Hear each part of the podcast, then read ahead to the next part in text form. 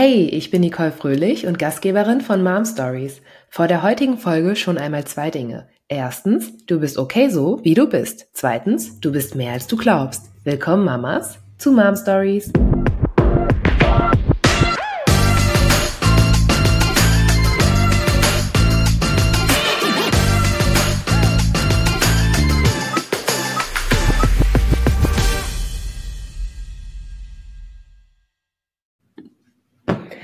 Hi, herzlich willkommen zu Mom Stories. Ich bin Nicole Fröhlich und ich freue mich riesig, dass du eingeschaltet hast zu der ersten Folge meines eigenen Podcasts. Und zu diesem Podcast, ähm, da ging eine sehr, sehr lange Reise voraus, die ich zum Einstieg für diese erste Folge mit euch teilen möchte. Denn ja, mit diesem Podcast sind auch sehr viele Unsicherheiten meinerseits noch verbunden. Und zwar habe ich lange überlegt, was nehme ich in die erste Folge und denke, es macht Sinn, erstmal ja mit euch zu teilen, warum es diesen Podcast überhaupt gibt. und erstmal was zu mir. Ähm, ich nehme an, die meisten kennen mich noch nicht. Und ähm, ja, von daher Instagram ist noch nicht so ganz mein Territorium geworden, ähm, wird es aber langsam. Das heißt, ihr werdet noch nicht ganz so viel zu mir finden. Deswegen erzähle ich jetzt doch mal ein bisschen was. Und zwar bin ich Schriftstellerin und Sozialpädagogin und seit knapp zweieinhalb Jahren auch Mutter und zwar von Zwillingen. Das hat äh, mein Leben ganz schön auf den Kopf gestellt. Das hat es eigentlich in ja, Tausende von Teilen äh, zerrissen und musste sich wieder neu zusammensetzen, denn ich war gerade an einem Punkt in meinem Leben angekommen, an dem ich sicher war, jetzt weißt du irgendwie, wer du bist und du kommst so weiter ganz gut durch, durch diese Reise. Und dann kamen meine zwei Jungs und ich bin sozusagen ein bisschen ja, zerkrümelt und wusste plötzlich gar nicht mehr, wer ich bin. Und es war ein recht langer Weg, um wieder zu mir zu finden, dank meiner Kinder, die mich ähm, ja natürlich begleiten, die ich begleite und die mich einfach, wie es den aller, allermeisten oder wahrscheinlich allen Müttern auf der Welt geht, ähm, das Beste und auch ja mitunter die schlimmsten Dinge ähm, aus einem hervorbringen. Und mich kostet das immer wieder ganz, ganz viel Kraft und Arbeit an mir selbst, um diesen Alltag ja auch genießen zu können und den auch selbstbestimmt führen zu können und nicht nur fremdbestimmt, wie das mit sehr kleinen Kindern ja lange Zeit so sein kann. Und irgendwann ähm, habe ich darüber nachgedacht, warum teile ich das denn nicht? Und die Idee, einen Podcast zu machen, ja, die lag recht nah, weil ich äh, Podcast einfach total gerne selber höre und ich da auch schon ganz viel gestöbert habe und auch andere Podcasts von Eltern für Eltern gehört habe und mir aber irgendwie ein Austausch fehlt oder gefehlt hat über die Struggles, über die so richtig ungern gesprochen wird und nicht so in die Ratgeberecke. Weiß nicht, ob äh, man das nachvollziehen kann. Ich finde, man kann ganz, ganz viele Informationen finden zu Baby- und Kinderschlaf und Kinderkrankheiten und was weiß ich, was für Tipps man halt so braucht als Elternteil. Doch eine, ja, eine Community, die einfach auch mal darüber offen spricht, wie hart und wie zehrend diese Aufgabe sein kann, die fehlt mir irgendwie und naja, so hat sich das ein bisschen entwickelt, bis ich mir irgendwann dachte, hm, warum machst du das nicht selbst? Und fängst mal an. Und natürlich haben sich, äh, und das machen die auch jetzt gerade, und das werden die bestimmt noch ganz lange tun, ähm, die Selbstzweifel ganz schön laut gemeldet. Und äh, das kennt ihr wahrscheinlich auch. Warum machst du das? Und das will doch eh keiner hören. Und ich hatte eine ganz tolle Mentorin an meiner Seite, die mich da bestärkt hat und wenn du jetzt immer noch zuhörst, dann ähm, ist es schon mal ein kleiner Erfolg. Dann sind noch ein paar da, die meine erste Folge anhören. Und ja, es gibt wahrscheinlich da draußen recht viele Mama- und ähm, Empowerment-Podcasts. Das ist äh, bestimmt keine Innovation meinerseits, das sehe ich ein. Doch eine kleine Anekdote, was mir den letzten Schubser für diesen Podcast gegeben hat, äh, ist nämlich mein Mann gewesen. Und ähm, ja, also ein Mann, keine Mama oder kein Gespräch mit einer Mutter. Und zwar hat sich unsere Konversation in etwa so gestaltet, dass ich von meinen ganz, ganz vielen beruflichen Plänen, die ich habe, ähm, ja, mit ihm gesprochen habe und das mit ihm geteilt habe. Und ähm, er bekommt ja schließlich hautnah mit, wie mich das Thema Muttersein mit unseren Zwillingen beschäftigt und auch einnimmt. Und er sagte so ganz cool, ihr bleibt doch jetzt erstmal bei einem Buch. und nimm dir jetzt mal nicht so viel vor. Hm. Und das saß dann erstmal und es war ein guter Rat. Und ich möchte jetzt eine Lanze schnell noch für meinen Mann brechen, weil das ist echt ein richtig toller Kerl. Sonst hätte ich den natürlich nicht geheiratet und wäre nicht mehr mit ihm verheiratet. Und ich weiß, dass er das nur gut gemeint hat, um mich vor zu vielen Aufgaben zu schützen, die ich mir auch gerne aufbürde. Doch dieser Satz, der hat so ein bisschen in mir gearbeitet. Und ich habe mich irgendwann gefragt, hm, wenn ich jetzt keine Mutter wäre, hätte der das auch zu mir gesagt? Hätte der das auch zu mir gesagt, wenn ich vielleicht sein Kumpel oder sein Arbeitskollege wäre, nimm dir mal nicht zu viele Projekte vor, bleib doch mal bei einer Sache, mach doch mal langsam. Hm. Ja, das hat schon in mir gearbeitet. Und ich dachte mir, jetzt mache ich es erst recht, weil vielleicht gibt es da draußen noch Mütter, denen es ähnlich geht, die immer wieder einen Struggle aushandeln, Mutter zu sein, das heißt einen Job on top bekommen zu haben, der so viel abverlangt wie, weiß ich, zehn erwerbstätigen Jobs auf einmal, mindestens. Und dazu noch, ja, in den meisten Fällen noch das Haus oder die Wohnung managen und auch noch einer Erwerbstätigkeit nachgehen.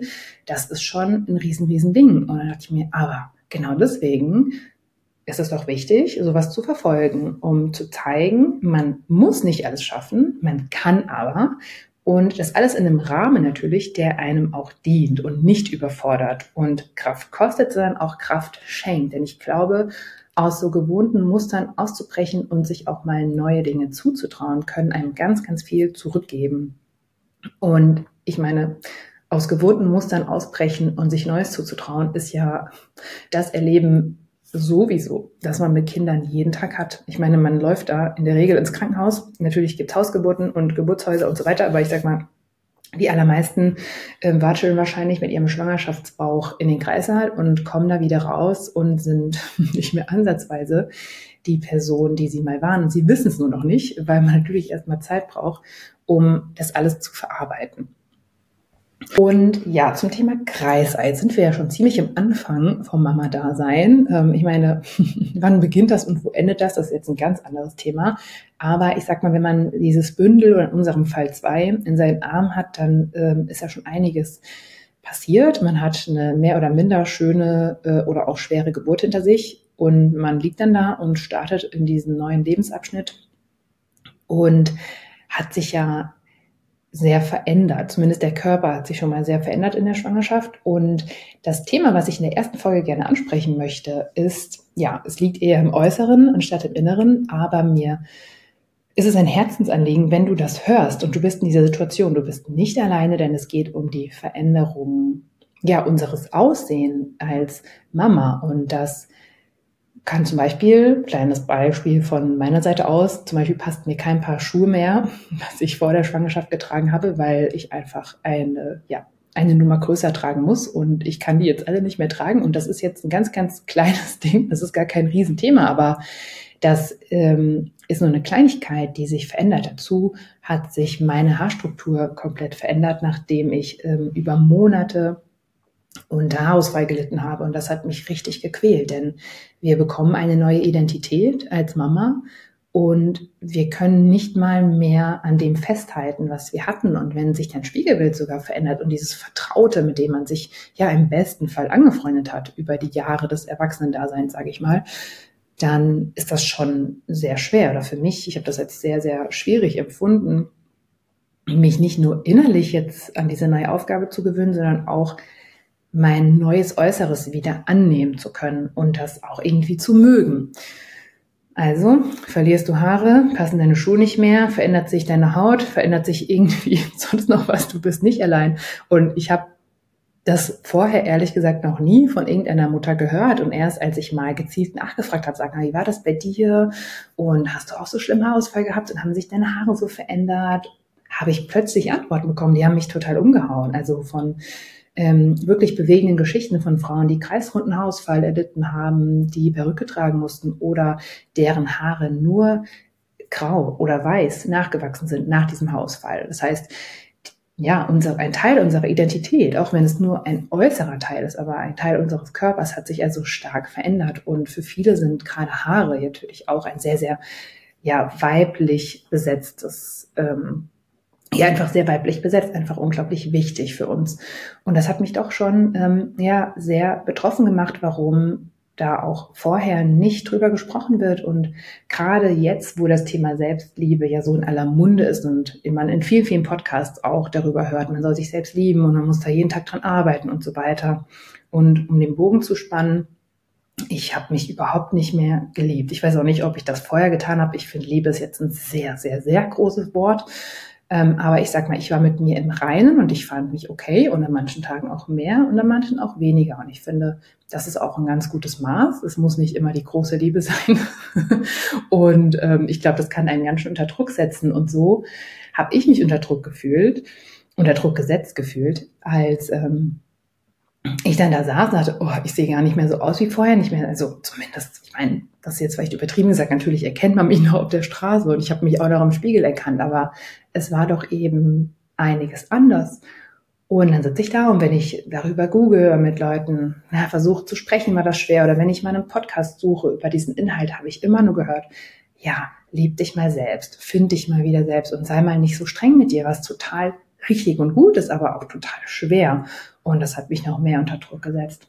Deswegen teile ich mal mit euch meine Strategie. Die ist ähm, ja wenig kreativ, recht einfach und doch schwer. Ich habe erstmal ähm, versucht, mich wieder okay zu finden. Denn, wie ich eben schon angedeutet habe, finde ich sich lieben ein ganz, ganz tolles Ding, wenn man das hinbekommt und ähm, steht und sagen kann, ich liebe mich so, wie ich bin. Gratulation, ehrlich, bitte schreibt mir, wie euer Weg ausgesehen hat. Ich bin das etwas niederschwelliger angegangen. Mein Ziel war und ist es auch oft noch heute, mich erstmal wieder okay zu finden. Denn auch okay kann schon recht herausfordernd sein, wenn man in einer sehr fiesen Phase, ähm, zum Beispiel in der Säuglingsphase, das heißt Schlaflosigkeit, bei vielen starke Stempel, äh, Fremdbestimmungen, sorry, kleiner Versprecher, durch Stillen oder wenig erfolgreiches Stillen, Schmerzen, die man aufgrund der vorangegangenen Geburt empfindet, etc. Dazu kann ausschlaggebend sein, was für eine Unterstützung man in Anspruch nehmen kann. Hat man eine Nanny oder die Oma nebenan? Mega. Hat man das nicht, nochmal viel, viel schwerer. Eventuell hatte man ein schweres Geburtserlebnis, welches man mit sich herumträgt. Also viele Dinge, die da einfach innerlich abgehen, die nicht gerade schreien, ich liebe mich oder ich kann mich gerade in der Situation lieben. Ich muss erst mal schauen, komme ich überhaupt in dem neuen Leben klar. Also ich habe erstmal versucht, mich wieder okay zu finden. Und ich habe angefangen, ähm, die Dinge, die ich nicht okay finde, loszulassen. Um bei dem Beispiel Haarausfall zu bleiben, ja, dieses Thema zum Beispiel. Ich habe mir vorgestellt, wie ich in einem Jahr aussehen werde und wie meine Haare danach gewachsen sein werden und dass ich zurückblicken werde, so wie jetzt gerade, und wieder zufrieden mit mir sein kann ich habe ähm, die Gegebenheiten auch einfach genutzt, mich neu zu erfinden. Ich trage jetzt meine Haare super kurz, wie nie zuvor, und ich finde es super cool. Und das hätte ich mir vorher nie zugetraut. Und ich könnte schon fast sagen, ich liebe meine neue Frisur. Und da, ja, war das Wörtchen Liebe und ähm, das hat sich durch das Okay-Finden entwickelt. Also da geht wieder was in die Richtung. Und ähm, die meisten kennen das wahrscheinlich und können das nachfühlen. Dinge loszulassen ist eine sehr, sehr harte Challenge. Das heißt, man muss sich von gewohnten Mustern, Abläufen, ja auch Denkabläufen trennen. Und das ist ähm, recht harte Arbeit. Aber wenn man Schritt für Schritt vorgeht, kann man das ganz sicher schaffen. Davon bin ich überzeugt. Und was mir geholfen hat, noch mich wieder okay zu finden, war, meine Ressourcen anzuschauen. Und hm, genauer gesagt, meine persönlichen Ressourcen, meine sozialen Ressourcen, wie zum Beispiel kraftgebende Hobbys oder Freundschaften. Und bei dem Thema Hobbys, da klingeln mir selbst gerade ganz viele Alarmglocken, weil ich hatte oder habe das auch immer noch eine sehr intensive Phase hier zu Hause mit sehr kleinen Kindern und das kann sehr, sehr schwer sein, ein Hobby wieder aufzunehmen oder überhaupt ein neues ähm, zu beginnen. Das kostet auch Kraft und man braucht dafür einfach zeitliche Ressourcen und das ähm, kann man in dem Rahmen oft gar nicht, wie man das möchte. Ähm, ich glaube, man kann das aber vielleicht ganz, ganz klein abspecken und wenn man zum Beispiel wie ich gerne liest, ähm, kann es auch vielleicht die Tat sein, sagen, okay, ich gehe jetzt in einen Online-Shop meiner Wahl und bestelle mir einen Roman, der schon lange auf meiner Leseliste ähm, steht. Und den, da schaue ich einfach rein, sobald ich kann. Und ähm, also, dass man da irgendwie klein anfängt. Wenn man sagt, ich habe vorher super viel Sport gemacht und gerade komme ich gar nicht dazu, das quält mich.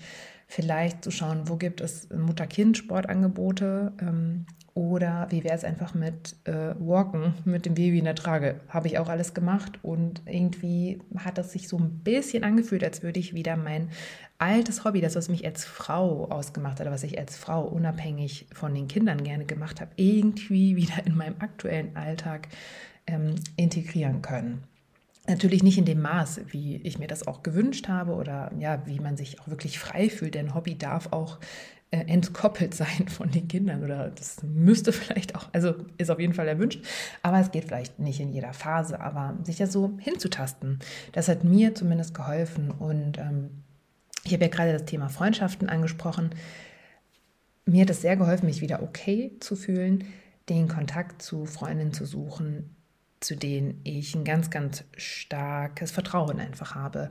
Ähm, das muss jetzt auch nicht jede Freundschaft sein, wenn du jetzt sagst, oh, ich habe jetzt hier eine gute Freundin, mit der gehe ich aber einfach oft bin ich ein Weinchen trinken gegangen, ich weiß jetzt nicht, ob ich äh, der das erzählen muss, dann äh, musst du es nicht machen. Es gibt aber bestimmt eine andere Person in deinem Leben, da kannst du einfach so offen sein und das darfst du auch. Und ich glaube, man darf auch lernen, das anzunehmen, dass man in der Phase, in der ein ähm, Säugling in, ja, in dieser Phase einen so sehr braucht, dass man auch das empfinden darf, dass man jemanden braucht und nicht nur gibt und jemand und eine Umsorgerin ist, eine Versorgerin, sondern das auch sozusagen annehmen kann und auch diesen Teil zulassen kann. Das hat mir geholfen, mich wieder okay zu finden. Und wenn du gerade eine Freundin vermisst, mach ihr eine Sprachnachricht und teile das. Und muss es nicht zu lang machen, wenn du sie nicht belasten willst. Mach vielleicht einfach zwei, drei Minütchen und sie wird sich bestimmt die Zeit nehmen, das abzuhören. Und ja, das sind vielleicht alles Schritte, die dich auch mit diesem Struggle anfreunden lassen und die mir zumindest geholfen haben, ihn zu akzeptieren und auch langsam wieder zu mir zu finden. Vielleicht kannst du auch dir eine Community suchen. Vielleicht kann die auch aus diesem Podcast hier heraus entstehen. Und eines Tages ähm, wirst du dich wieder okay fühlen. Da darfst du darauf vertrauen. Denn vergiss niemals, du bist okay, so wie du bist, auch wenn du es heute noch nicht fühlen kannst.